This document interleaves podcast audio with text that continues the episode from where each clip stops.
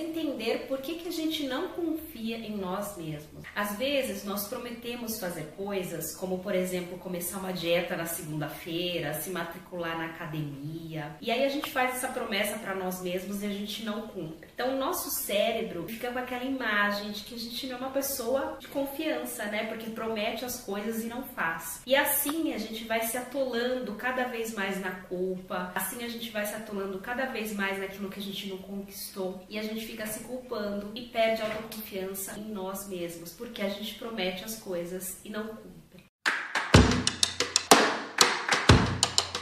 Se você está se sentindo assim, a primeira coisa que você precisa fazer é se perdoar, tá bom? Todo ser humano erra, nós não somos perfeitos, não existe ser humano perfeito, então aprenda a se perdoar. Isso vai acontecer ao longo da sua vida. Você vai continuar fazendo metas e às vezes vai conseguir cumprir e às vezes não. E tá tudo bem, você não precisa se culpar por isso, tá? Eu acredito que tudo vem no tempo certo. Então, se aquela coisa não aconteceu para você, é porque ainda não era o momento de acontecer. Não se culpe, não desista daquele sonho, né? Deixe ele mais para frente. Se não deu certo agora, não quer dizer que não vai dar certo nunca mais. Adie esse plano para frente, não desista dos, das coisas que você quer. Eu não tô falando para você desistir, mas tudo vem no tempo certo. Então calma, não precisa se desesperar. Geralmente quem tem problemas de autoconfiança tem problemas com procrastinação, que é aquela pessoa que fica empurrando as coisas com a barriga, sabe? Não faz nada. Ela planeja, planeja, planeja e não faz nada. Geralmente também é pessoa que é muito preocupada com a opinião do outro, né? Ela está muito preocupada com o que o outro está falando com ela. Também são pessoas muito perfeccionistas, que querem tudo muito certinho, e aí, como fica esperando o momento ideal, o, tempo certo para acontecer as coisas, ela nunca coloca em ação, porque ela está sempre esperando o momento certo. E o momento certo não existe, é a gente que faz o nosso momento. Geralmente também quem tem problemas de autoconfiança é uma pessoa muito negativa, ela foca só naquilo que não deu certo na vida dela. Agora eu quero que você faça um exercício. Imagine como seria uma pessoa autoconfiante para você, uma pessoa que te transmita confiança. Provavelmente você vai imaginar uma pessoa responsável, organizada, fiel. Se essas características que vieram à sua mente, por aí você já tem uma base de o que você tem que esperar de uma pessoa autoconfiante, né? Então, se você sabe que uma pessoa autoconfiante ela tem que ter essas qualidades, isso significa que você precisa trazer isso para o teu campo, né? Então, vamos lá. Eu vou passar aqui algumas formas que me ajudaram a ser autoconfiante e que pode ajudar você também.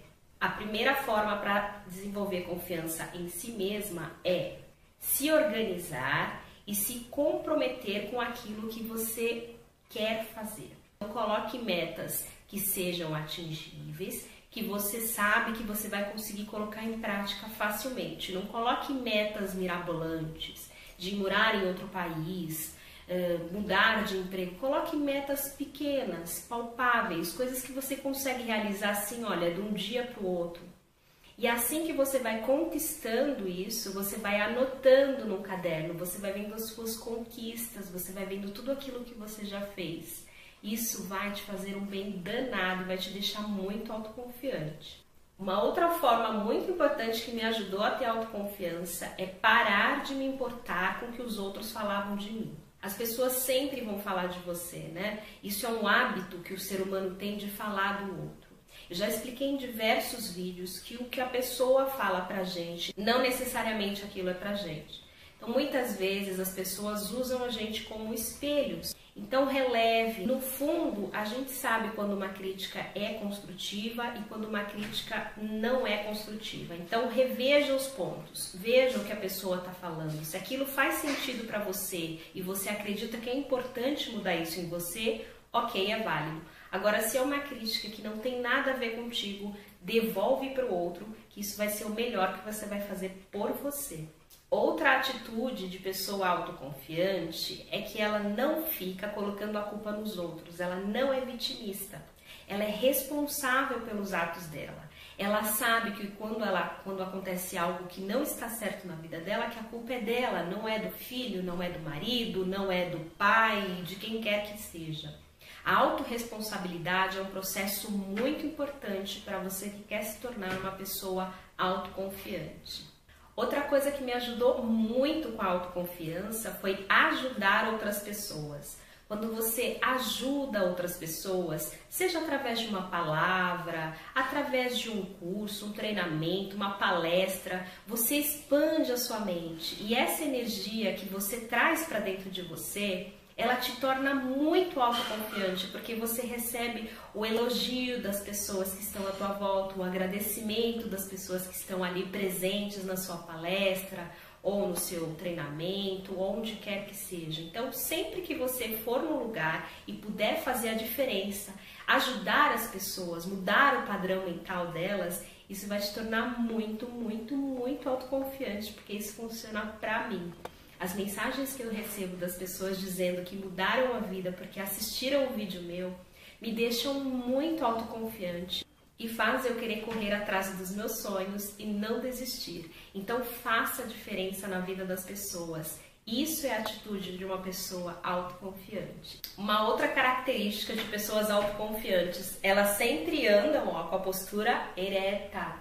Elas não andam com o ombro caído, com a carinha triste não, elas têm uma postura de vencedora, elas têm uma postura de mulher maravilha. Vocês já ouviram falar dessa postura da mulher maravilha?